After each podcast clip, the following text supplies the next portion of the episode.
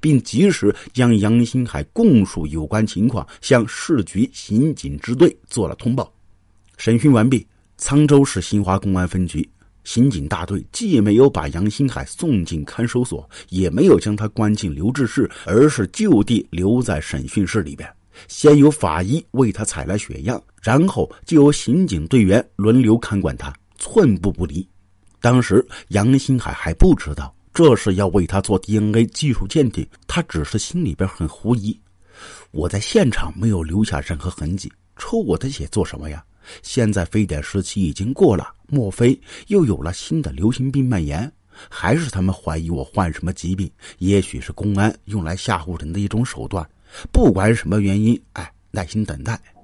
零三年十一月三号，沧州市公安局对新华分局刑警大队送检的血样进行化验，先确定杨新海血型为 B 型，证实和四省系列杀人、强奸、抢劫犯罪犯分子是同一血型。这无疑又是侦破向前跨了一大步。这个消息立刻报告到沧州市公安局局长张峰那儿。张峰向市局刑警支队队长董金生指示，为了做出更准确判断，连夜派人将血样送到省公安厅做 DNA 检验。随后，张峰亲自来到分局刑警审讯室，叮嘱审讯人员要对嫌疑人严加看管，保证做到万无一失。新华公安分局刑警随即把杨新海铐在一张很坚固的审讯椅上，用四副手铐分别铐住他的手脚。而此时，杨新海已然侥幸的认为呀，沧州公安机关没有掌握住他作案的任何证据，不久就会放他走。他以前不是曾经蹲过铁笼子吗？蹲不了半天就会被放出来。当天。沧州市公安局刑警支队和新华公安分局刑警大队连夜把杨新海的血样送到三百公里之外的石家庄，对杨新海进行 DNA 检测。经过检测，很快啊，就确定了这个自称叫杨新海的人就是皖豫鲁冀系列杀人、抢劫、强奸案的犯罪嫌疑人。公安部督办的一号系列杀人案嫌疑人杨新海在沧州落网的消息很快传开。当刑警们前去沧州市供销宾馆对杨新海住过的二零五房间进行依法搜查的时候，正在值班的女服务员已经听说杨新海被抓前就住在他们宾馆。她说：“太可怕了，虽然那天不是我给他登记的，但一想起他杀那么多人，我就害怕。我一连几个晚上没睡好。”杨新海住过的房间被公安部门查封，房间钥匙也被带走。公安机关和杨新海激烈交锋还在后面。四审系列杀人案取得实质性进展之后，河北省公安厅十分重视，立马成立审讯工作指挥部。零三年十一月五号上午，河北省公安厅刑侦局局长魏晋虎、副局长陈国平带领有关人员从石家庄赶到沧州，为迅速攻克此案，指挥部专门研究制定了对杨新海进行讯问的工作方案，并从各地抽调有讯问特长的十三名警官，组成三个讯问小组。十一月五日十五时，杨新海。被从新华公安分局刑警大队审讯室带了出来，公安人员为他戴上专用头套，押上一辆封闭式警车。杨新海猜不出这是将他带去哪儿，但他依然在想：这是要放我呀，还是转移羁押地点？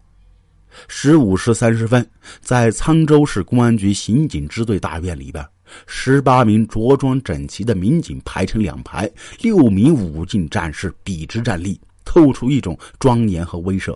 这个时候啊，三辆警车鱼贯而入，身高只有一米六的杨新海被两名武警战士押了出来。当罩在他头上的专用头套被摘掉的时候，他被突然出现在眼前的威严的气势所惊出，他的双腿一下软了下来，几乎被武警战士架着走入审讯室。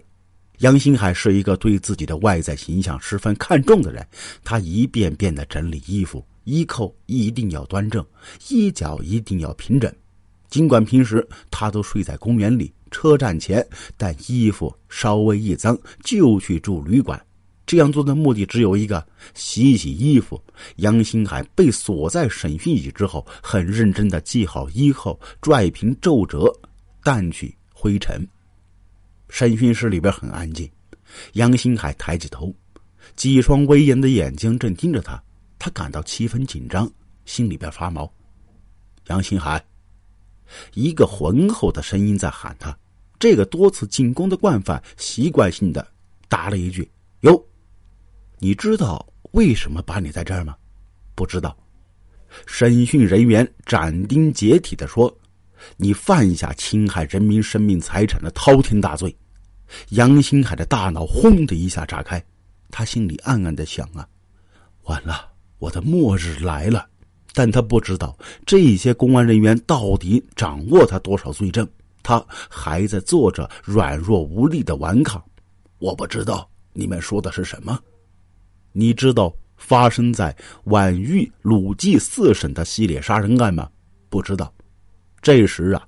审讯人员适时出示河北省公安厅 DNA 鉴定书。此时，杨新海才明白，原来十一月三号抽他的血是为了做 DNA 鉴定。他知道，科学技术认定他是犯罪嫌疑人，有证据在，抵赖完全徒劳。他也知道自己的罪恶有多大，警察这一次是不会放过他。他后悔当初作案的时候没有把所有的毛发都给剃光。然后他们就没有做 DNA 鉴定的条件，但是他还是不肯束手就范。我知道 DNA 是科学，它的准确率不就是百分之九十九吗？我就是那百分之一。审讯人员拍案而起：“杨新海，你在安徽、河南、山东、河北做下多起灭门惨案，现在证据确凿，你还不肯交代罪行吗？”杨新海不敢正视那威严的目光，他小眼睛转了转。我是做过几起案，但我知道也不可能每个现场都留有谋法。有证据的我就认，没有证据的你们呢也别吓唬我。你们总不能把全国案子都往我头上推吧？你先说说，哪些案件是你做的？